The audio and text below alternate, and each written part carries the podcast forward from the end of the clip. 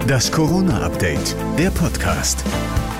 Hallo zusammen. Heute ist der 1. März und hier kommt für euch jetzt wieder eine neue Ausgabe des Corona-Updates, der Podcast mit dem Nachrichtenstand von 14 Uhr. Ich bin Thorsten Ortmann. Hallo zusammen.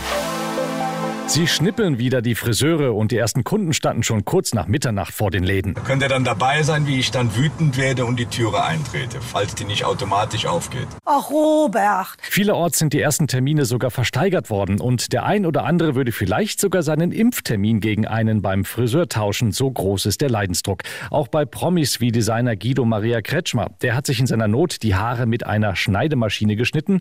Die ist aber eigentlich für seine Windhunde gedacht. Na, ein Glück, dass er keinen Pudel hat. Jetzt ist die Frage, was macht als nächstes auf? Am Mittwoch beraten die Ministerpräsidenten und die Kanzlerin und Bayerns Ministerpräsident Söder hat heute schon mal einen kleinen Ausblick auf mögliche Lockerungen gegeben. Und wir dürfen auf keinen Fall die Nerven verlieren. Das heißt, kein Öffnungsrausch, sondern ein kluges, abgestimmtes, ausbalanciertes Öffnen und begleitet werden muss das mit mehr Impfen und mehr Testen. Söder warnt aber gleichzeitig vor einer dritten Welle, weil die britische hochansteckende Mutation dabei sei, die Kontrolle zu übernehmen. Außerdem will sich Söder am Mittwoch dafür einsetzen, dass die Impfreihenfolge geändert wird. Also wir müssen jetzt mehr Tempo machen. Im Grunde genommen müsste man AstraZeneca so schnell wie möglich für alle zur Verfügung stellen. Ich würde AstraZeneca auch sofort über die Hausärzte weitergeben. Wo ist Patient Null? Großbritannien sucht den Mann, der mutmaßlich die brasilianische Virusmutation eingeschleppt hat. Die gesuchte Person hatte beim Corona-Test nicht die korrekten Kontaktdaten angegeben.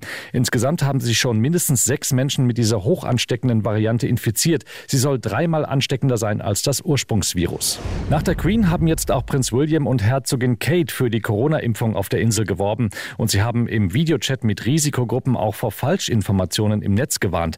Die sozialen Medien seien manchmal voll von Gerüchten und Falschinformationen. Wir müssen aufpassen, wo wir unsere Informationen herbekommen, so Prinz William. Social media is awash sometimes with, with lots of rumors and misinformation, so we have to be a little bit careful who we believe and where we, we get our information from. Das war das Corona-Update vom 1. März.